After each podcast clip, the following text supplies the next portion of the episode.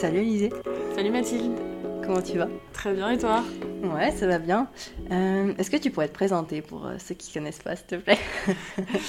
Alors, je m'appelle Alizé Lim, j'ai 32 ans, je suis, euh, ou j'ai été plutôt joueuse de tennis professionnelle, et aujourd'hui j'ai des activités plutôt dans le monde, on va dire, de la présentation de télé ou d'émissions, choses comme ça. Voilà. Ok, cool. Donc du coup maintenant t'es passé de l'autre côté, euh, c'est plutôt toi qui poses des questions normalement. Et là, Voilà, exactement. Ça te fait quoi que ce soit moi qui te pose des questions? Bah, j'allie les deux quand même depuis, euh, depuis je dirais, 3 ans. Donc c'est rigolo parce que je peux un peu voir les deux côtés, et j'aime bien quand je vois les autres travailler, je me dis, ah, c'est tranquille là, quand je suis de ce côté-là de la barrière. Ouais. Du coup tu préfères quoi?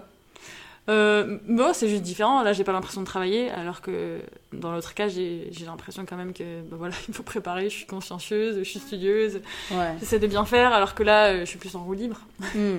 Parce que là actuellement t'es quoi? T'es- sur Eurosport, t'as aussi un truc de musique non euh, sur France Télé? Alors, Eurosport, c'est j'ai fait euh, l'Open d'Australie et Roland Garros. Je Ouais. ne sais pas encore si je vais travailler avec eux l'an prochain. J'ai une émission qui s'appelle Academy Life avec Tennis Channel. C'est une série, donc c'est une chaîne américaine dans laquelle on découvre les académies du- de tennis du monde. Euh, et France Télévisions, j'ai une émission qui s'appelle L'onde musicale où je vais à la rencontre d'artistes et on tourne des épisodes avec eux de musique. Trop des bien. chanteurs. ouais. Trop bien. Et du coup qu'est-ce qui a fait euh, que ce soit toi qui aies pris ce rôle-là dans la musique? La musique, en fait, c'est juste que le producteur euh, qui produit cette émission produisait avant une émission pendant Roland Garros qui s'appelait 6ème set, et donc que j'ai animé pendant plusieurs années.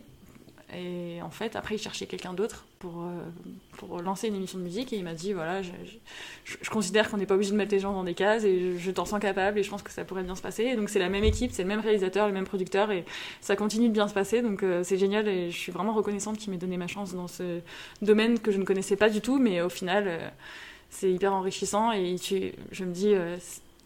Ça me fait redoubler de travail, entre guillemets, parce que je voulais être crédible, légitime, donc euh, de Ouais. connaître plus de choses, donc j'ai un peu plus de travail de préparation.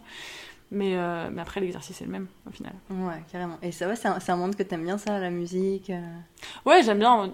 On- va dire que déjà, d'une manière générale, il n'y a pas vraiment de monde que j'aime pas, de base. Parce que tout ce qui est nouveau après le tennis m'intéresse. Ouais. Donc, euh, donc non, c'était une super opportunité. Et oui, j'adore la musique, je m'intéresse à toutes sortes de musique et au parcours en général des gens et des artistes et voilà, des gens qui s'accomplissent euh, dans leur créativité, etc. C'est hyper inspirant. Hmm, cool. Et euh, ouais, du coup, tu disais que c'était un truc que tu avais même fait pendant ta carrière, c'est de passer d'un côté à l'autre, genre d'être interviewée et intervieweuse. Et comment tu l'as vécu? Est-ce que c'était fluide pour toi d'alterner les deux? À l'époque, non, c'était pas fluide comme maintenant parce que j'assumais pas. Mm. J'avais la sensation, je pense que j'en avais envie ou besoin parce que je l'ai quand même fait et quand on me l'a proposé. Mais je m'en cachais un petit peu parce que j'avais l'impression de, que c'était pas sérieux ou que c'était mal vu. Ou, Mm. ouais, j'avais vraiment peur du regard des autres, de me dire euh, mais qu'est-ce qu'elle fait? Elle est pas concentrée sur son tennis, pourquoi elle fait d'autres choses en même temps? Ouais. Alors qu'aujourd'hui, euh, je m'en fiche. Je, je suis plutôt fière, j'ai l'impression que bah, c'est du travail et que je Ouais. travaille alors qu'avant j'avais l'impression que c'était honteux. alors que je travaillais hyper dur, je faisais deux semaines, je me rappelle, j'avais fait deux semaines, euh, toute la quinzaine sur France Télévisions pendant Roland Garros. Mais j'avais honte. Et à chaque fois qu'on me disait alors, tu travailles pour France Télé, je disais ah non, non, non, c'est juste là, ils m'ont proposé comme ça, juste de, de, de, de faire des interviews de joueurs, mais c'est juste là comme ça, comme si euh, moi je minimisais le truc pour, euh, Ouais. pour montrer que c'était rien, mais que mon principal objectif c'était d'être joueuse de tennis. J'avais peur qu'on remette ça en question alors que c'était Mm. pas, c'était pas le cas. Et aussi, j'avais surtout besoin d'argent pour payer ma carrière. Donc en fait, Ouais. pour pouvoir me payer un coach, j'avais aussi besoin de travailler.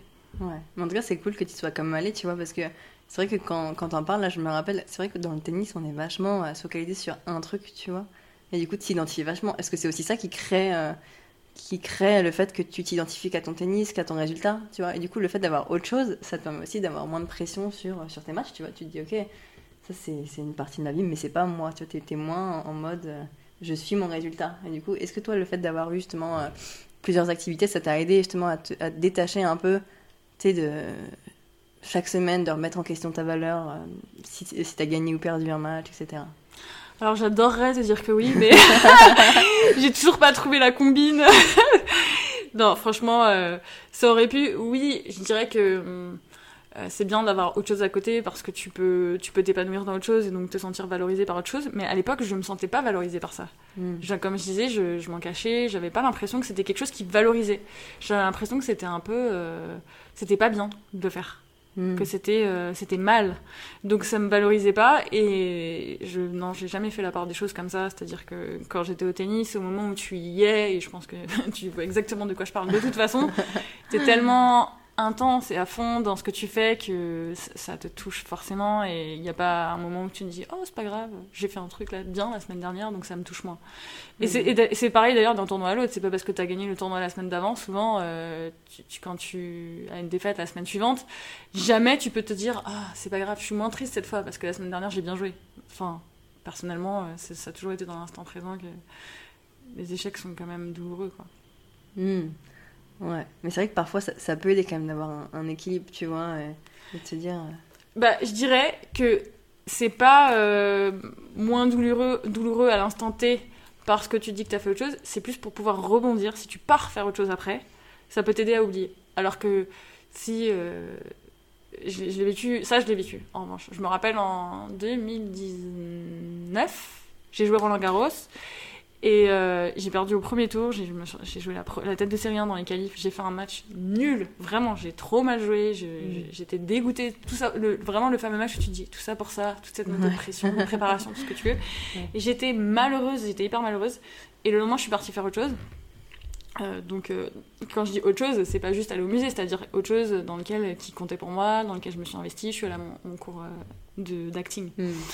dans lequel je m'investis émotionnellement et là, euh, ça m'a fait complètement switcher. J'ai oublié la défaite parce qu'il y avait autre chose qui comptait. Hmm. Donc en ça, oui, ça, ça, peut aider parce que tu mets ton attention vraiment full sur autre chose. Hmm. Ouais. Et du coup, euh, tu parles d'acting, c'est un truc que tu as voulu faire depuis longtemps, ça? Euh, Si je dois être très honnête, oui et non. parce que je pense que quand j'étais petite, si vraiment tu me posais la question au plus profond de toi, qu'est-ce que tu veux devenir Je pense pas que j'aurais dit euh, je rêve d'être joueuse professionnelle de tennis. Hmm. J'admirais, j'avais envie, etc. Mais c'était pas mon rêve le plus fou. Alors que vraiment, euh, quand je regardais des, des, films ou des séries, ça m'attirait beaucoup plus au plus profond de moi. Mais c'était quelque chose qui était irréalisable pour moi parce que c'était pas du tout mon milieu. J'ai pas du tout des parents artistes. Ça, je sais même pas quand, je savais même pas comment c'était possible d'y accéder à ce hmm. monde-là, etc. Et euh, et pardon, j'ai perdu le fil. Euh, moi aussi. bon, bah, on est bien toutes les deux. Je crois que tous les deux, on dans tous les sens. Non, je disais, euh, oui, je disais, euh, attends, je disais quoi? Non, je parlais d'acting et je te demandais, est-ce que c'est quelque chose que tu as toujours voulu faire Ah, voilà, toujours voulu faire. Donc, oui, j'ai voulu, non, parce que sinon je l'aurais fait, mais rêver, oui, avant. Hmm. Et voulu, non, ça fait que quelques années, ça fait 2-3 ans, je dirais. Hmm. À partir du moment où je me suis dit, mais en fait, pourquoi pourquoi ce serait irréalisable de juste essayer ou d'y toucher? Mais quand je dis toucher, c'est de jouer la comédie, mais que ça soit un entraînement ou. Enfin, tu vois, un atelier avec d'autres comédiens, etc. C'est ce que je fais actuellement. Ça, Je dis pas forcément tout de suite, je vais dans un film. Et je me disais, mais attends, comment ça marche? C'est pourquoi il n'y a pas de règles en fait? Il n'y a pas de barrière mm. euh, donc euh, en fait il fait juste tirer des ficelles à droite à gauche et s'y retrouver et là oui j'y suis depuis 2-3 ans et qu'est-ce que t'aimes du coup là, là dedans dans l'acting? J'aime euh, déjà la même chose que le tennis, c'est-à-dire la difficulté, dans le sens où euh, tu peux travailler à l'infini euh, une foule de détails, t'es jamais arrivé nulle part. Donc ça, c'est quelque chose que je trouve excitant. ouais, l'exigence que ça demande en termes de... Un peu pareil que le tennis, où c'est de la performance pour moi. C'est-à-dire que tu rassembles euh, tout dans ta tête et tu dis ok il faut que je pense à ça à ça à ça en même temps et qu'il y ait une sorte d'osmose qui se fasse et que la magie prenne. Enfin c'est un mm. peu comme ça que ça se passe au tennis je trouve. Tu as travaillé ton coup droit pendant un, certain temps mais à un moment donné après c'est ton corps qui parle tu vois. Donc ça je, je le retrouve. Donc il y a une petite adrénaline de performance et de concentration. Et en revanche euh, l'extrême différence, et même opposition, c'est que tu dois exprimer tes émotions versus au tennis. Mm. Il vaut mieux les contenir et les, et les réguler et les contrôler qu'autre chose. Et ça, j'aime bien, euh, j'aime bien jouer avec ça plutôt que m'en empêcher, ouais, que lutter contre ça ou m'en défaire. Mm. Du coup, tu as l'impression de, de, sortir un peu de toi et d'exprimer tout ce que tu veux, quoi.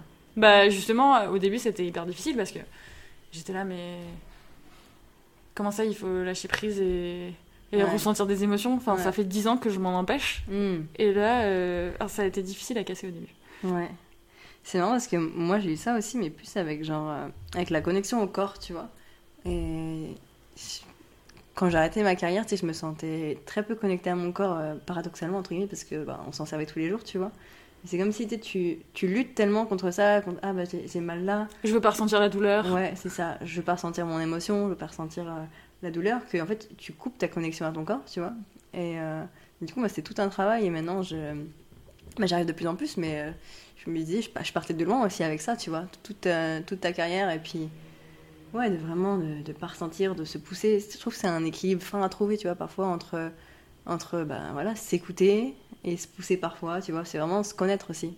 Et parfois, le, fait d'avoir justement des, des jugements dans la tête, ça nous empêche de nous connaître, tu vois, et de voir ce qui est juste pour nous.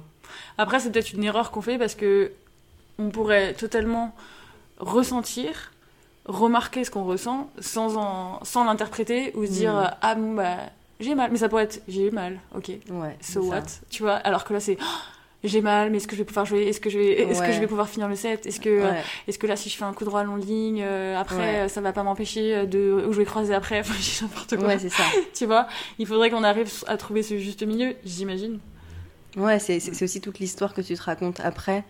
Et, euh, et ouais, c'est aussi créer un espace genre, je ne suis pas mon émotion, je ne suis pas ma douleur, je ne suis pas mes pensées, et je peux juste les observer, quoi. C'est ça. C'est un hmm. peu de la méditation au final. Ouais, carrément, carrément. Ok, cool.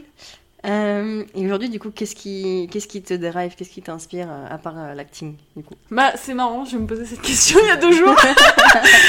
Parce que j'ai la sensation que tout, tout pourrait me plaire. C'est-à-dire qu'il n'y a rien qui me rebute.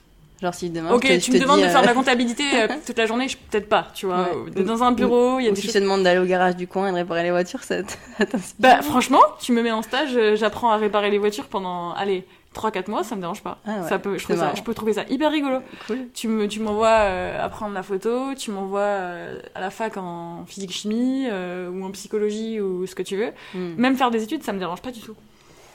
C'est même pas que ça me dérange pas, je pense que tout peut me plaire mais un certain temps et ouais mais mais mais je me dis pas euh, j'ai envie de faire ça pendant 10 ans comme je l'ai fait avec le tennis. Hmm.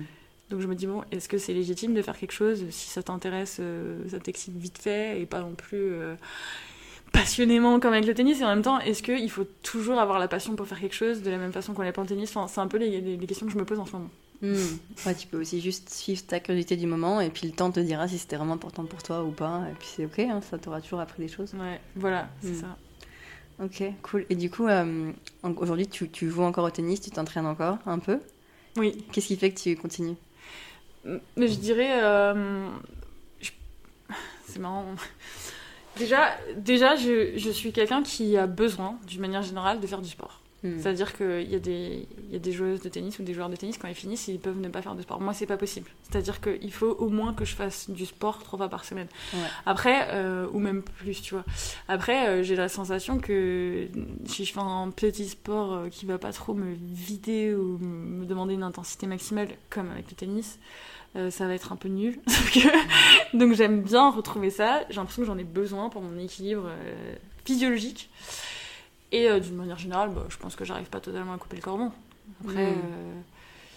euh, c'est difficile pour moi de me dire que. déjà, je, prends du plaisir à jouer. Donc, euh, je prends du plaisir à jouer, mais même pas à jouer, je prends du plaisir à m'entraîner.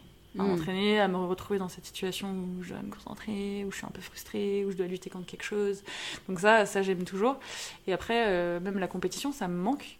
Donc, toucher à la compétition de temps en temps, c'est encore quelque chose que, dont je ressens le besoin. Hmm. Mais je me verrai pas euh, refaire ça euh, tout le temps. C'est-à-dire que là, quand je fais un tournoi maintenant, euh, de me dire, ah, tout de suite là, demain, repartir, refaire ça dans deux jours, non, tu vois, j'aime bien passer à autre chose et switcher, et deux mois plus tard, j'ai de nouveau envie. Hmm. Ouais. Et du coup, est-ce que ça a, ça a évolué maintenant par rapport à avant Genre, est-ce que, est-ce que tu vis toujours la même, la même intensité ou est-ce que quand même ça s'est calmé par rapport à avant? T'as trouvé comment match par équipe Non, franchement, euh, je, je sais pas trop te dire parce que j'en ai pas fait assez. Euh, globalement, j'ai l'impression que non. L'intensité est toujours la même. Euh, c'est super dur de s'en foutre. Enfin, ou de. Il n'y a pas vraiment de détachement qui se met en place parce que tu te dis, ah, c'est pas grave, j'ai pas de carrière. Je dirais, comme tout à l'heure, ce qu'on disait, c'est-à-dire que le rebond est plus facile. Alors qu'avant, j'avais l'impression que ça remettait en question toute la vie très mm. facilement, l'estime de soi, la valeur personnelle. Là, j'ai l'impression que ça le fait de façon éphémère. Mais ça le fait quand même. Mm. C'est quand même grave. ok. Et euh, du coup, tu as, aussi, euh, as aussi écrit un livre Oui. Qui s'appelle L'éloge de l'inconditionnel, c'est ça? Oui. Et euh, qu'est-ce que ça a représenté pour toi d'écrire ce livre? Déjà, c'était dans ma bucket list de vie hmm. qu'il fallait, il fallait, de dire ça, il fallait que j'écrive un livre. Si j'ai pas écrit mon livre avant 30 ans, j'ai raté je ma vie. Je suis un, un, failure. je suis une ratée de la vie. Non, je me suis dit à, je sais pas en quelle année c'était. Je crois que c'est quand j'avais 28 ans ou 27, donc il y a quelques années. J'étais blessée et je m'étais dit non mais attends, là je suis dans cet engrenage de tennis euh, depuis euh, bah, 7-8 ans. Mm. Et en fait, euh, au début, quand j'ai commencé le tennis, je me suis jamais dit ah je vais faire une carrière. C'était oh je vais jouer au tennis pendant un an. Ah je vais jouer au tennis un an de plus. Ah bah encore un an. Bon bah maintenant je suis 200e mondial, je continue. Ouais. Mais je me suis pas dit je me lance pour être professionnelle. Ouais. Donc j'étais j'ai mis beaucoup de temps à écrire sur les, tu sais, sur les papiers que quand tu passes la douane, que tu dois remplir profession. J'écrivais étudiante pendant toutes les premières années. Et euh, je suis en train de me perdre. Euh, oui, je suis en train de me perdre. t'es perdue à la douane Je suis perdue à la douane, exactement. Euh, non, je disais, qu'est-ce que ça représentait? C'est vrai que c'est une question très, très ouverte. Ça représentait quoi pour toi l'écriture de ton livre? Ah oui, voilà pourquoi je suis partie à la douane? Ah oui, voilà, c'est ça. Et donc, à un moment donné, je me suis posée à 27-28 ans et je me suis dit, qu'est-ce que je veux faire dans ma vie? Parce que finalement, les années qui s'écoulent au tennis, ça compte. Et donc, mm. j'avais écrit écrire un livre, mm. euh, toucher à la comédie d'une manière ou d'une autre, l'acting, et euh, euh, enfin créer des, vêtements bah, de sport plutôt. Et ça, je l'avais déjà fait avec le coq sportif, donc mm. j'étais là, ok, bon, bah ça c'est fait. il m'a resté mais ces deux choses-là. Et donc je me suis dit, bon bah voilà, il faut le faire. c'est tout. Et donc là, bah, je me suis dit, bon bah voilà, il faut que je commence à écrire. Donc ça représentait ça, euh, voilà, tu l'interprètes comme tu veux, mais c'est comme si euh, c'était un... Il, y avait, il fallait avoir cet accouchement à un moment donné dans ma vie. C'était mm. pas possible. En fait, j'envisageais pas le truc autrement. C'était impossible de me dire que j'allais pas écrire un livre dans ma vie. Ouais. Et, euh, et donc ça, mais je te parle indépendamment du sujet ou de mon histoire. Hein. c'était pas forcément mon histoire. Et d'ailleurs, c'est pas parti de l'idée, ah, je vais écrire mon histoire c'est parti de l'idée. J'ai vécu tellement de choses dans le tennis que j'ai envie de partager, c'est-à-dire mm. sur euh, l'analyse de comment ça marche le tennis, qui mm. j'avais l'impression qu'il était tellement méconnu à chaque fois que j'en parle autour de moi.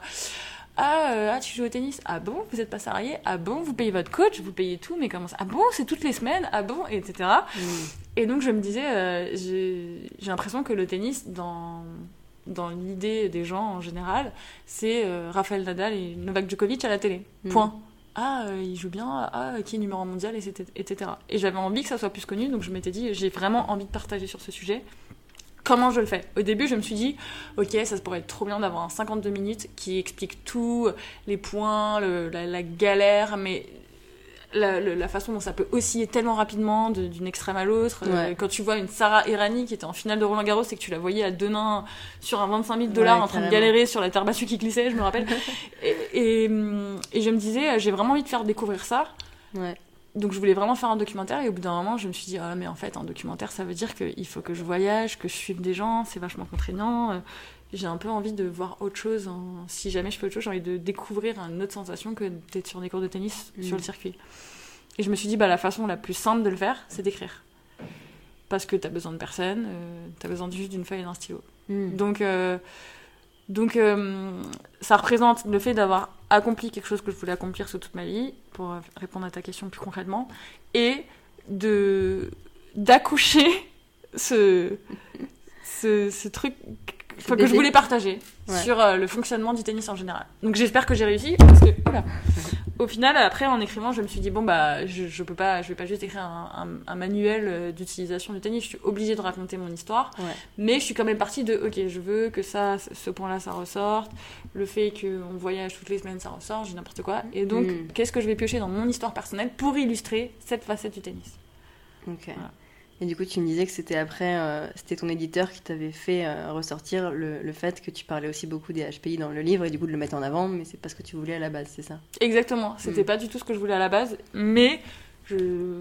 là, pourquoi j'ai écrit mon enfance je sais pas pourquoi. J'avais lu beaucoup de témoignages du HPI, j'ai commencé à écrire et finalement, euh, tu sais, c'est sorti comme ça. Hmm. J'ai toute la première partie sur l'enfance, elle est sortie comme ça, où ça m'amusait d'écrire. Et je me suis dit, en fait, quelque part, j'ai l'impression qu'elle était déjà, c'était déjà écrit à l'intérieur de moi en lisant toutes, toutes, les histoires de vie que j'avais lues avant. lié au HPI. Donc, euh, donc oui, donc oui, on, ça, ça, quelque part, on me disait que ça transpirait partout et que. Et aussi, c'est pas facile de trouver un éditeur, c'est très difficile d'éditer un livre. Hmm. Et à un moment donné, il me fallait, il me fallait aussi un- une sorte de, de ticket à brandir. Euh, ok, Ouais. je veux publier sur ce sujet parce que sinon, euh, qu'est-ce que je dis en fait? Ouais. Et donc, euh, je savais que ça intéressait quand même beaucoup Mm. le, le grand public à ce moment-là, ce sujet. Et, et effectivement, on m'a un peu obligée à l'écrire dans le titre ou sur la couverture. Parce que deux ans plus tôt, donc ce, ce livre, je l'avais écrit avant, j'avais une, euh, j'étais proche de l'éditer et en fait, je j'étais pas prête mentalement. On- Ah ouais? bah, parce que ça devait s'appeler euh, Une zèbre sur le cours. Hmm. J'étais là, mais c'est hors de question que j'appelle mon livre comme ça, que ça se sache, que ça soit écrit. Non, je veux pas. euh, moi, c'est juste ce livre, il est comme ça, c'est tout. On, on parle pas de, de HPI, rien du tout. Donc, on s'est pas mis d'accord. Donc, je n'ai pas publié. Et Hmm. un an et demi plus tard, deux ans plus tard, là, j'étais prête. Et quand l'éditrice suivante m'en a parlé, j'ai accepté. Parce que Mm. je pense que Et c'est le même livre du coup? C'est le même livre, j'ai rien changé. parce que, tu, parce que tu parles quand même beaucoup de HPI dedans, dans ton livre. Je le dis jamais. Ah, tu lis jamais dans, ouais, Je j'utilise jamais le mot et je. dans ces termes. Et tu dis juste que toi tu vis, mais, euh, mais tu mets pas l'étiquette dessus. Voilà, HPI, la, la seule chose que j'ai rajoutée, parce que j'étais obligée, vu qu'on avait mis l'étiquette après sur la couverture, c'est que j'étais obligée de rajouter euh, l'étape du QI euh, quand j'avais 8 ans, pour que ça ait du sens. Hmm. Et ça, par exemple, je l'avais pas, je l'avais pas mis dedans. Hmm. Et tu t'en rappelais bien de, de tous ces éléments de vie euh, quand tu étais plus, petite, euh, quand tu avais 8 ans. Je m'en rappelais très bien, après, c'est les, les souvenirs, euh, c'est ce qu'on se crée dans sa tête, Ouais. donc euh, Ouais. bah, savoir, euh, C'est vrai à 100% ou pas Bah, Il y a un peu d'imaginaire à chaque fois. voilà, Hmm. c'est ça. Ok, cool. Mais c'était les souvenirs que j'avais imprégnés à l'intérieur de moi. Oui, j'ai pas eu à chercher beaucoup. La seule chose que j'ai fait, c'est que j'ai fouiné des, des vieux agendas ou des vieux carnets. Cool. Euh, oui, je voulais te demander, euh, tu me disais ouais, que c'était euh, dans ta bucket list de ta vie. Qu'est-ce qui a fait du coup que tu as voulu l'écrire bah, T'as quoi T'as 30 et quelques là maintenant J'ai 32. 32, du coup tu l'as écrit quoi, J'avais deux ans? 20, 20, euh, 28. J'ai commencé à 28 et je l'ai fini à 29. Et du coup, qu'est-ce qui a fait que tu as voulu l'écrire si tôt, entre guillemets? Bah, je pense que j'ai été beaucoup blessée, à une période, donc j'avais plus de temps pour réfléchir. Et c'est vraiment une conversation avec ma psychologue où, où d'un coup c'était bah fais-le. Ok. Ok, j'ai le droit. Bon. non, j'ai vraiment eu envie de découvrir autre chose. Il y a une période où je voulais faire autre chose. Mais Mm. c'était pas j'en ai marre du tennis, je veux plus jouer au tennis. C'est j'adore le tennis, mais j'ai Ouais. envie de- de- d'expérimenter des nouvelles sensations. Et donc je me suis dit, ok, so what Qu'est-ce que je fais? Et là, euh, bon bah ok, l'écriture. Bon bah j'écris, on verra ce qui se passe. Hmm, Et voilà. cool. Tu parlais juste avant des, des up and down, et du coup, je voulais rebondir euh, là-dessus. Euh, toi, euh, t'as joué contre Serena à Roland. Ça, c'était, on, on pourrait dire un up. Est-ce que euh, pour toi, émotionnellement, c'était dur à C'est gérer la seule défaite qui est up de toute ma carrière. T'étais contente d'avoir perdu là non, dans le sens où ça reste un, un souvenir euh, incroyable malgré la défaite, Ouais, ce qui est rare. ouais. Et du coup, parce qu'à l'époque, t'étais combien? 130e à peu près moment-là? J'étais 130e, ouais. Ouais. Et euh, comment tu vis d'être, tu vois, propulsé euh, contre euh, Serena, tu vois, qui est une icône euh, dans notre sport, ouais, et d'être comme ça sur le central et bah, sachant, comme tu dis, tu vois, par exemple, une Errani qui gagne Roland, et derrière, elle est à deux nains sur un 25 000 euh, qui est pas du tout sexy, Oui. tu vois. Et du coup, tu sais, je pense à- dans le tennis, c'est quand même assez chaud, tu vois. On peut vite, euh, vite monter, vite redescendre, euh, vite être mis sur un pédestal, vite être mis dans le trou. Comment, comment tu comment as vécu ça? Bah là, c'était dans le, dans le sens positif. Donc, je pense que j'étais, euh, c'était mon premier Roland Garros aussi. C'était mon premier tableau final de Roland Garros. Mm. C'est, c'est drôle parce qu'on parlait des souvenirs avant. J'en ai que un souvenir de totale insouciance, vraiment. Où c'était, euh, je pense que je réalisais même pas. J'étais là, ah, trop cool. euh. J'étais stressée, bien sûr. hein. J'ai crampé de stress, mais à aucun moment je me rappelle de me dire ah mon dieu mais qu'est-ce qui m'arrive? Je vais jouer Serena Williams sur Central c'était je pense que je, je sais pas le mot qu'on peut utiliser en français pour dire embrace. Embrasser, embraced it. Genre vraiment le moment je l'ai je sais pas embrassé. Pris à bras le corps, quoi. ouais euh, c'était je me suis laissée porter. Ouais. je me suis vraiment laissée porter et j'ai profité. Hmm. et je suis assez fière de moi d'ailleurs avec le recul de me dire bon bah j'ai quand même réussi à faire ça de temps en temps. Ouais. parce que globalement c'est quand même beaucoup de stress d'attente de questionnement Et du coup, est-ce que c'était dur après de, de retourner sur des tournois euh, ben, moins sympas tu Non. vois? Non? Non, pas du tout. J'ai jamais eu ce problème-là. Je me rappelle que une autre année, j'avais perdu, j'avais pas mal joué en qualif, enfin, j'avais pas- vécu des bonnes émotions, on va dire, bonne victoire et tout.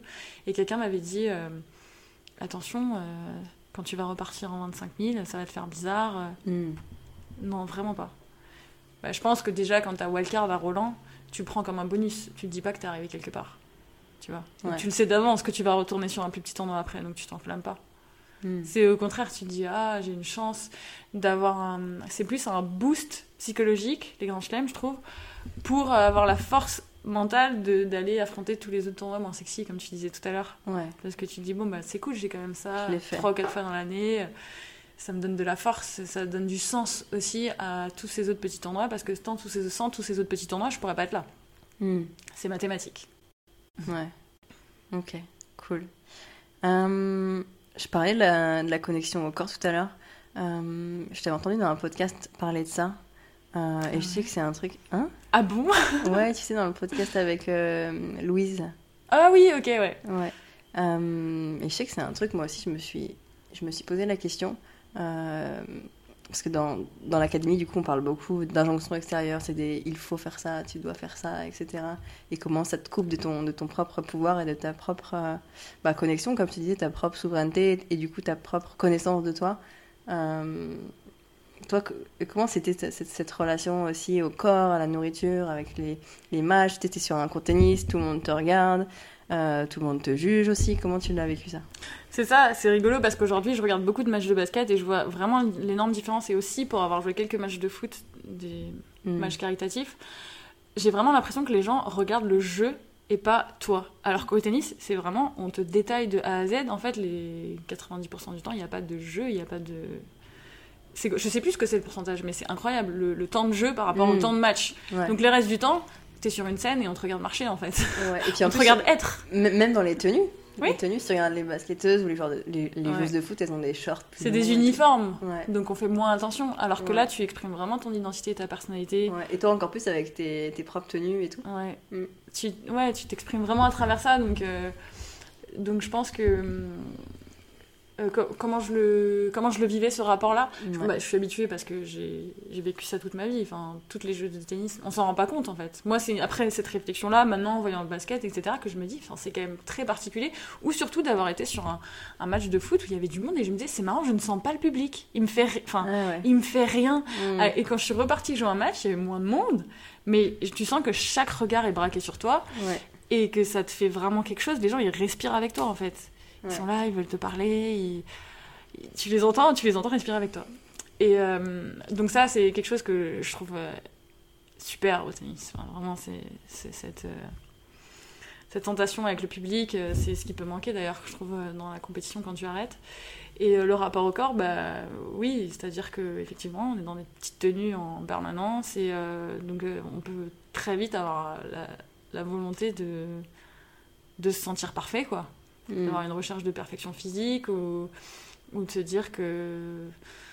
Parce que ne serait-ce que dans les salles de gym, en fait, dans les salles de gym, on est, tout le monde se regarde, tu sais.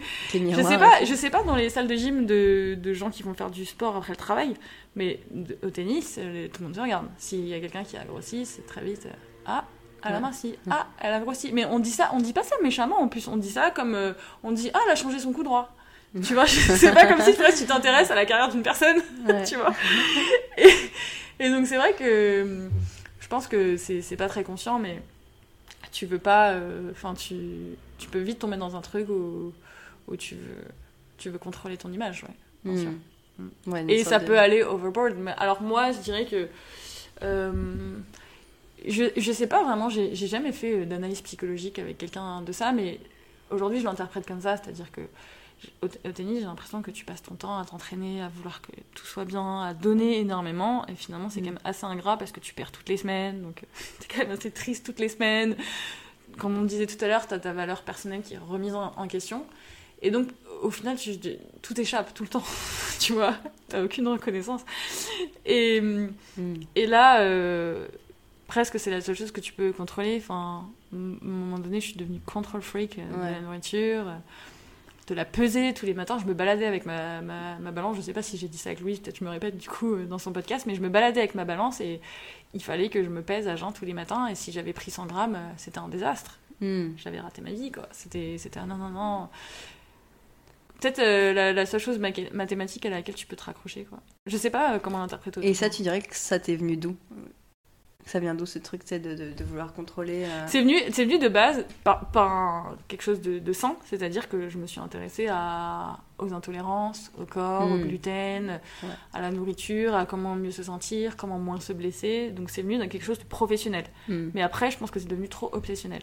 Ouais. Comme ça peut arriver dans d'autres domaines aussi. Mais c'est vraiment parti de, de là. Hein. Au début, j'ai coupé le lait, j'ai coupé le gluten parce que j'avais beaucoup de problèmes tendineux. Et au final, tu te dis, ah mais en fait, du coup, je faisais aussi beaucoup d'hypoglycémie.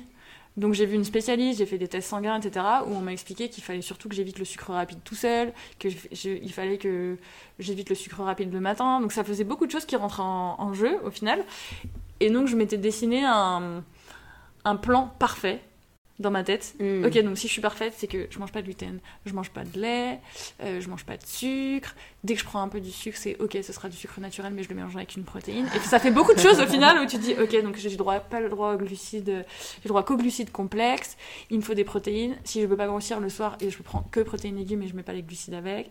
Et au final, euh, tu veux appliquer euh, quelque chose de mathématique à ta vie et c'est tout simplement impossible. Et, surtout, j'avais la sensation que si je, si je, je manquais à ce plan, j'avais raté quelque chose.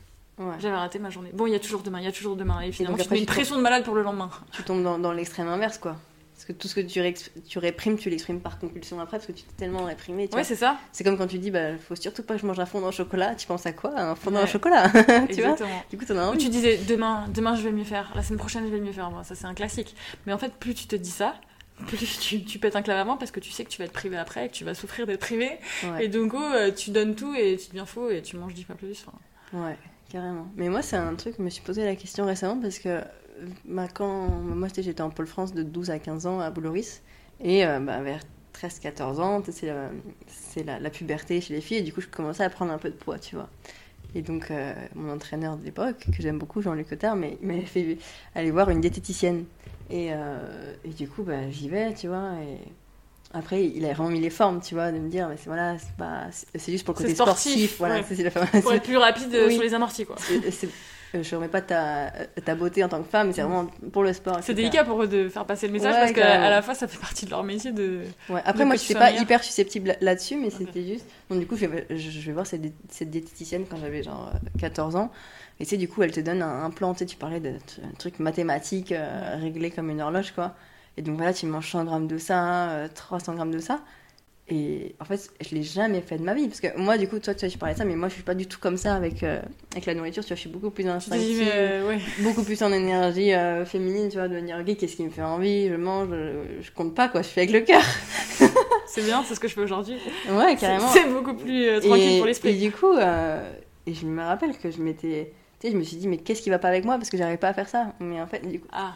Ouais, parce que tu sais, tu te dis, ben voilà, elle me dit de manger 100 grammes, mais Comme si elle te demandait un truc facile en fait. C'est ça, mais j'ai jamais pesé ma nourriture. Et moi. Euh, et du coup, pendant longtemps, je me suis remarqué que, que je me suis un peu, entre guillemets, forcée avec ça, de voir chaque fois, voilà, d'aller voir d'autres diététiciennes. Et aujourd'hui, tu vois, euh, bah, je fais quand même beaucoup moins de sport qu'avant, parce qu'avant, je m'entraînais bah, 5-6 heures. Maintenant, je m'entraîne beaucoup, beaucoup moins. Et pour autant, euh, je, je pense que je, je, je pèse moins qu'avant, tu vois. Ouais. C'est ça qui est incroyable. musclé. Oui, aussi, aussi. Mais oui, je vois ce que tu veux dire. Mais je me dis, c'est incroyable. stressé avec ça aussi. Ouais, c'est dingue. Et maintenant, tu vois, je mange ce que je veux. mais après, je mange un peu moins, tu vois, mais, mais je me lâche la grappe et c'est incroyable, tu vois. Et je me dis, euh, qu'il y a tellement à faire dans la liberté qu'on se donne, tu vois, en tant que sportif, que ce soit, bah, tu vois, au niveau de la bouffe, comme on, comme on, en parle, mais aussi au niveau euh, de l'entraînement, tu sais, de dire, ah, il faut que je m'entraîne, mais tu sais, le nombre de fois où, où on va à l'entraînement alors qu'on n'en a pas envie et que c'est en fait c'est hyper contre-productif, tu vois, d'aller se forcer, alors qu'au final, tu vas pas y aller à fond, euh, tu vas, tu vas hum, ruiner ton envie, en fait, tu vois. C'est le même principe pour moi que l'entraînement, parce que la sensation que j'avais par rapport à ce plan de nourriture, j'avais aussi ces plans d'entraînement. Hmm. Ok, donc là, il faut que je joue deux fois, euh, là, il faut que je joue tant de fois. Euh, on, s'entraîne beaucoup au tennis, tu vois, par rapport à d'autres sports. Bon, il y a des sports qui s'entraînent encore plus que nous. Mais c'est vrai que j'ai l'impression qu'il y a des filles qui s'entraînaient pour se rassurer. Moi, j'en faisais partie. Pour cocher des cases et se dire, bon, bah c'est bon, demain, je vais pouvoir gagner mon match parce que je me suis entraînée deux fois. Et là, d'un coup, si quelqu'un t'annulait, t'étais là, ah, mais dis pas, vais mettre deuxième fois, mais comment je vais faire, etc. Alors qu'en soi, ça ne change strictement rien. Ouais. Carrément. C'est vraiment dans ta tête et ce que t'en fais, comme on disait tout à l'heure. Mais la peser la nourriture, c'est c'est compliqué. hein. À un moment donné, je l'ai fait et personne m'a demandé de le faire. Euh, il fallait que j'étais folle de céréales. Enfin, il y a quelque chose de très thérapeutique, je trouve, dans manger des céréales. et donc, je- j'en j'en mangeais trop et j'en mangeais beaucoup. Et euh, je m'étais fait des petites boîtes. J'avais gardé les boîtes de confiture que j'avais euh, j'avais nettoyées. Et je- j'avais pesé des, des portions que j'avais le droit de manger Mm. dans, dans plein de pots de confiture avec les céréales. Dès que j'achetais des céréales, je les vidais là-dedans. Et donc, je pouvais vraiment culpabiliser, tu vois. C'était une portion. Là, Oh, là, oh, j'en prends une deuxième. Oh, j'en ai pris trois. Donc, c'était sans cesse numérisé, le truc. Mm. Quantifié. C'est marrant parce que là, j'ai une image qui me vient. Oula, moi avec ma boîte de céréales. Non, toi, toi, euh, un matin, je me rappelle, je sais plus sur quel ton, c'était peut-être Saint-Malo, un truc comme ça. Et j'arrive au petit-déj et je te... et je te vois avec ton poulet rôti. Arrête Non, mais j'ai fait des trucs avec la nourriture, mais j'étais vraiment folle. je me suis dit, mais Mais ça m'étonne même pas, en fait. Je me suis dit, elle est au taquet avec son poulet rôti à 8h du matin. tu sais. Bah, c'est peut-être quand la diététicienne m'a dit que je devais pas manger de sucre rapide le matin et que je commence avec des protéines parce que bah, pour le coup c'était vraiment sportif, je faisais tout le temps des hypoglycémies et elle m'a bien sauvé la life parce que franchement euh, j'ai arrêté d'en faire quand j'ai quand même appliqué son truc. Hmm. Mais bon, il faut l'appliquer dans une certaine mesure et au bout d'un moment, euh, plus, Mm. euh, plus j'ai appliqué, le moment où j'ai le plus quantifié et j'ai le plus respecté tout ce que je m'imposais, c'est là où je grossissais le plus, pour revenir à ce que tu disais avant. Parce que je faisais le moindre écart et comme je me pesais tous les matins au grain près, je savais exactement. Et en fait, euh, je, je grossissais dès que je mangeais un peu de riz blanc, alors qu'aujourd'hui j'ai l'impression que je pourrais manger une marmite de riz blanc, je vais pas grossir, parce que Mm. je me stresse pas avec ça. Ouais. Ah ouais, c'est un équilibre, c'est comme tout, ouais. Ouais, ouais. c'est comme euh, ouais, l'équilibre entre se dire, euh, ok, là c'est là c'est juste pour moi de me pousser pour aller m'entraîner, et là non, c'est pas juste pour moi, je m'entraîne pas. Euh, Il faut que ça reste sain quand même, ouais, c'est aussi connaître. logiquement. Là, c'est juste pour moi de m'entraîner ju- juste avant le match, ou là, c'est pas juste. Là, je sens que je le fais parce que j'ai peur de peur de peur de pas être prêt. Du coup, je veux me rassurer alors que tout va bien. et- Mm. Hmm. Donc aujourd'hui, tu es avec Tony Parker. Euh, qu'est-ce que tu euh, qu'est-ce que tu vois de, de différent chez lui euh, Je sais pas dans, sa manière d'être, de psychologie, euh, qui est un grand champion par rapport à d'autres. Qu'est-ce que qu'est-ce que tu remarques? Par rapport à tous, je, sais par rapport à moi, parce que c'est moi que je connais le mieux, et donc lui, maintenant, je peux voir un peu l'intérieur, etc. Euh, bon, déjà, je pense que les approches de sport co et de sport individuel sont quand même très différentes. La, la chose qui m'a le plus frappée, c'est que je m'étais mis en tête, et là, je pense que tout le monde n'est pas d'accord, ou tout le monde pense différemment, mais j'étais quand même mis en tête que les, les grands champions au tennis, c'est ceux qui géraient le mieux la peur. Donc en Mm. fait, moi, si je gérais pas bien la peur ou la pression ou autre, j'étais en échec. Puisque d'autres savent mieux le faire que moi. Donc c'est moi qui suis toujours cette culpabilité, tu vois. Hmm. Et donc il y avait moyen de mieux faire. Alors oui, il y a toujours moyen de mieux faire, mais c'est que eux le font mieux. Et ce que j'ai compris, c'est que aussi, donc bah, là c'est juste par rapport à Tony, que en fait non, ils peuvent aussi moins la ressentir parce que quand il me, quand tu lui parles de, de moments chauds, money time, il te dit vraiment. euh, qu'il ne ressentait pas la peur, ou après c'est les moments les plus excitants pour lui, où il a envie d'y aller, où il a envie que ce soit lui qui, prend, qui prenne la balle, etc. Mm. Là où, pas plus tard qu'hier soir, on regardait le match de Lasvel et je lui disais, euh, est-ce que euh, dans les sports co, euh, parfois euh, quand tes, coéquipiers, ils préparent tout le truc, tout le point, etc. Et là d'un coup, t'as juste à shooter, ils ont fait tout le travail, bah ça peut te stresser parce que tu peux pas les laisser tomber, etc. Et il me dit, bah non, c'est trop bien, j'adore. Hmm. Et toutes les questions que tu lui poses, ça va être un Ah bah non, c'est trop bien. Non, non, il n'y a pas de problème. Ah bah non, euh, j'adore. euh. Alors que moi, je sais très bien que même en double tennis, c'est déjà quelque chose qui m'angoisse. hein. Quand euh, ma, ma partenaire, elle fait toute la diagonale, elle prépare tout, et si je rate, je peux, je peux vraiment me dire Oh, elle a tout fait, faut que- tu vois, Ouais. je peux rater ce match, etc. Lui, il va pas culpabiliser, même s'il rate, je pense. Donc euh, je me suis dit Ok, c'est aussi qu'on ressent pas tous les choses de la même façon sur un terrain, sur un cours de tennis. C'est pas que la façon de le gérer. Donc ça, c'était nouveau pour moi. Euh, et c'est vrai que quand moi je lui raconte les questions que je me pose, euh, ce que, comment je le vis en fait, être sur un cours de tennis, il hallucine. Hmm. Il me dit mais attends mais c'est pas possible de faire du sport euh, à haut niveau comme ça, c'est invivable. Ouais. Donc je me dis ah ok donc euh, ok c'est pas tout le monde comme ça. Hmm. Ça peut être naturellement plus simple et pas juste parce que t'es plus performant dans, dans ta recherche ou ta gestion etc. Et à la fois donc c'est pour ça qu'il n'y a jamais de certitude et c'est ça qui est intéressant. Tu vois j'ai j'ai tourné un épisode d'Academy Life avec Chris Evert cet Mhm. été et elle a fait un, une, une intervention aux jeunes de l'académie sur la pression. Et donc, c'était hyper intéressant. C'était comme un atelier, tout le monde partageait, etc. Et je lui ai demandé parce qu'elle a dit elle, elle, voulait que tout le monde partage comment ça se caractérisait chez eux, quand ils étaient stressés, etc. Et donc elle a partagé sur elle-même. Mm. Et je lui ai demandé après, euh, mais, euh, mais euh, comment c'était les matins quand tu te réveillais aussi en dehors du cours Est-ce que tu savais déjà que tu étais stressée ou comment tu le gérais, etc. Elle m'a dit, franchement, j'étais tout le temps stressée. Mm. C'était tout le temps, ça, et elle avait l'air très sincère.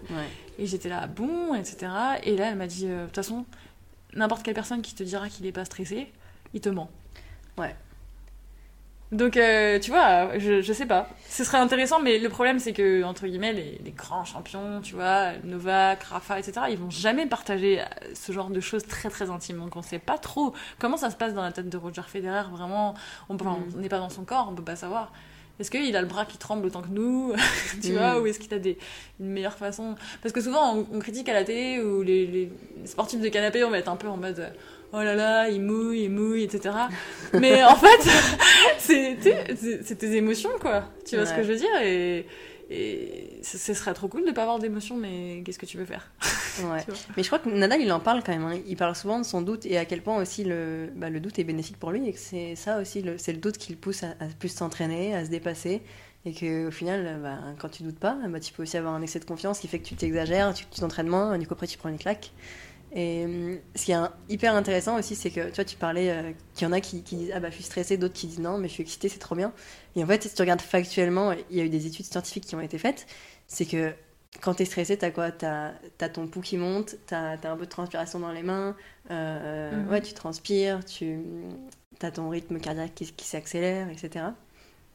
Et, euh, et quand tu es excité, Qu'est-ce qui se passe physiologiquement Pareil, tu as, le pouls qui monte, tu es un peu essoufflé, tu transpires, euh, tu commences à voir les jambes un peu, euh, un peu bizarres, tu vois. Et donc en fait, factuellement, c'est juste ta perception qui change. Il y, en a juste un qui se dit Oh là là, je, suis, oh là, là, je commence à, à transpirer plus, je commence à avoir euh, mon cœur qui monte c'est un problème et l'autre qui dit cool c'est mon corps qui se prépare en fait tu, tu vois. Ouais mais ça c'est ça c'est comment tu l'interprètes. Mais ça, je peux te dire que dans la vie de tous les jours et c'est pareil on peut vivre la même chose son cœur il va pas monter par rapport au mien. Non mais là c'est indéniable tu vois. Et ça va être très mais pourquoi il monte ton cœur il se passe rien là hmm. tu vois donc c'est aussi ta perception par rapport à la vie qui, bien sûr. et après oui il y a aussi ce que tu en hmm. fais. Je pense qu'il y a deux étapes. Après que Raphaël Nadal doute et tout le monde doute ça j'en ai J'en ai, je n'ai aucun doute là-dessus, c'est peut-être la seule chose sur laquelle j'ai aucun doute. Euh, mais, mais oui, c'est, enfin, c'est intéressant. On n'a pas de certitude. Je dis juste, je partage ça comme ça en disant, bon, bah, c'est des questions ouvertes. Et une autre question ouverte que je peux aborder, c'est euh, sur la façon d'aborder euh, l'optimisme ou la vision générale des victoires et des défaites. Il y a un optimisme chez Tony qui est assez frappant Mm. Et je, me, je suis quasiment sûre, parce que je vois, il fait ça dans la vie, quand il y a un épisode négatif qui se passe, il efface tout de suite. C'est-à-dire qu'il a, il a une capacité à le mettre sous le tapis, euh, et c'est génial, et en fait, tout est positif. C'est pas grave. Et donc, je, je suis quasiment sûre qu'il a dû faire pareil au basketball, voire il l'a développé au basket, tu vois, je sais pas. Et je me mm. dis, ça doit vachement aider parce que quand tu lui parles de, de, sa carrière, alors ok, il a gagné beaucoup, donc il a beaucoup plus de moments positifs que négatifs. Mais c'est vrai que euh, j'ai l'impression que les moments négatifs, il a oublié, mais vraiment très sincèrement oublié. Tu vois? Et donc ça, je me dis, euh, si tu mm. on parle tout souvent de visualisation dans la préparation mentale, si naturellement t'as que ces souvenirs positifs, ça doit vachement t'aider pour ta confiance en toi, euh, etc. Alors que, bah, donc là, pour revenir sur la différence, moi, quand je fais quelque chose de mal ou que je, je, je, perdais ou je jouais pas bien, mais ça me hantait. Je me sentais coupable. C'est, il fallait le disséquer dans tous les sens pour savoir pourquoi j'ai fait ça. Il fallait s'en blâmer à l'infini. Mm. Et, et, donc ça a resté ancré dans le corps la fois d'après parce que ah mais il faut pas refaire pareil et toutes les pensées parasites qui viennent avec. Et ça, j'ai l'impression qu'il est, il est sauvé de ça. Ou il mm. s'est sauvé de ça. Et, et, tu vois, mais en tout cas, ça c'est une vraie différence qui je pense fait une, en devient, devient une vraie force. Ouais, mais c'est vrai que tu en as qui naturellement euh, ont cette identité de champion et d'autres qui ont à, la développer. D'ailleurs, nous, nous c'est ce qu'on fait euh, à l'académie, c'est-à-dire qu'on va justement pas, euh, pas mettre des stratégies comme je te disais en off, mais vraiment du coup aller chercher cette identité qui fait que c'est fluide, tu vois, que c'est normal pour toi de, de gagner, c'est même pas une question. Et, et du coup, c'est vrai que bah, tu parlais de basket. D'ailleurs, hier, j'ai aussi vu le match de Lasvel et c'était intéressant de voir, il y avait un mec de, de Milan qui, qui n'a pas mis un panier et tout. Et à la fin, il met trois, euh, deux shoots à trois points d'affilée, tu sais, dans, dans, le money time, le moment où il fallait le faire, quoi, tu vois.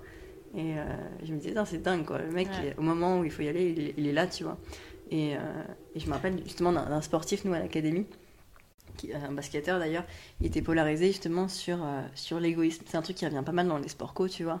Et du coup, bah, tu sais, comme tu disais, bah, parfois toi tu pouvais te poser des questions, genre est-ce que voilà, je passe la balle, tous mes, tous mes coéquipiers me regardent, euh, qu'est-ce qu'ils vont dire de moi si je rate, etc. Du coup, lui, euh, lui c'était plus euh, ah, mais du coup, si je prends le shoot, est-ce qu'ils est vont dire que je suis égoïste, tu vois et, du coup, nous, ce qu'on fait, c'est vraiment changer les perceptions par rapport à ça. Parce que aussi le, le fait de, de, passer la balle alors que c'est pas le moment juste pour le faire, bah, c'est aussi une forme d'égoïsme parce que tu laisses tes peurs à toi bien sûr. faire perdre l'équipe, tu vois. Et du coup, bien sûr. tout ce travail de. Pour te dédouaner aussi. ouais, c'est ça. Et du coup, alors que le fait de, de marquer en prenant le foot à trois points, euh, bah, est-ce que c'est altruiste ou égoïste, tu vois, par rapport à l'équipe Ouais, c'est un bon questionnement. Et c'est vrai que dans, dans tous ces concepts-là, tu vois, si tu les regardes différemment, c'est comme j'ai un dé, tu vois, si tu, tu le tournes ton mm. dé, et bah, tu peux voir que chaque concept si tu changes l'espace et le temps, tu regardes un autre point de vue, bah, c'est aussi l'inverse. Donc ça, c'est assez marrant. Les champions, ils sont forts mentalement. Et bah, tu parlais de, de, bah, ce qui peut driver, que c'est différent pour chacun. Et parfois, ça peut être juste besoin de reconnaissance, tu vois. Oui, bien sûr. Ouais, tu peux driver ou besoin d'argent, besoin de plein de choses en vrai, de te sortir de la merde, d'impressionner tes parents, de... Ouais. de... ouais, de plein de choses. Mm. Ouais, ouais. Super. Et, et toi, est-ce que tu sens justement que ta motivation, elle a pu évoluer euh, au fil des années? Non, alors, je. Non, franchement, non. C'est vraiment un truc. Euh, j'ai toujours pensé que le tennis, arrêter le tennis, ça serait un déchirement.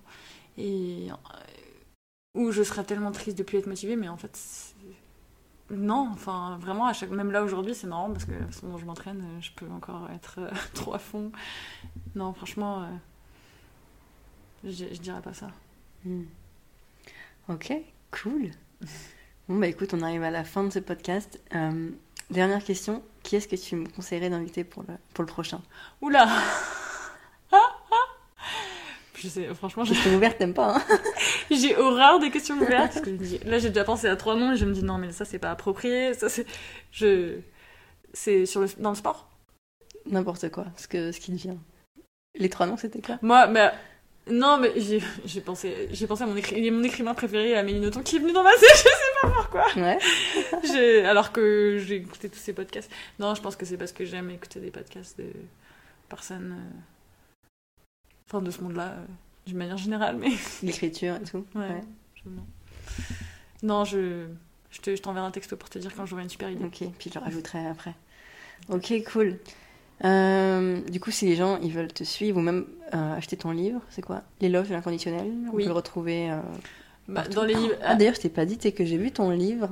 Je suis allée cet été au, musée, musée olympique à Lausanne et il y avait ton livre. Ah, c'est vrai? Ouais. Ah, quelqu'un m'en a parlé. Ouais, je me suis dit, oh, incroyable. J'étais fière. Ouais, grave. T'es là tout seul et tout. Donc, si vous voulez avoir le livre, vous allez au musée olympique de Lausanne. ouais, voilà. Et je pense que dans les petites librairies, maintenant, il doit plus y être. Après, c'est possible de le commander, mais il doit être encore un peu dans les FNAC et sinon sur Amazon, même si je sais que c'est pas ce qu'il y a de mieux pour l'écologie. Sur Amazon, sur le site de la FNAC, sur Cultura. cool. Et si les gens veulent te suivre, euh, ils peuvent le faire où? Instagram, okay. Alizé Lim. Cool. Retrouvez Alizé sur Instagram. Merci Alizé. Merci à toi. J'espère que tu as aimé ce podcast et qu'il t'a inspiré. Si c'est le cas, abonne-toi pour ne pas louper les prochains et laisse-nous 5 étoiles, ça nous ferait vraiment plaisir. Et rappelle-toi, l'important n'est pas ce que tu fais, mais qui tu deviens.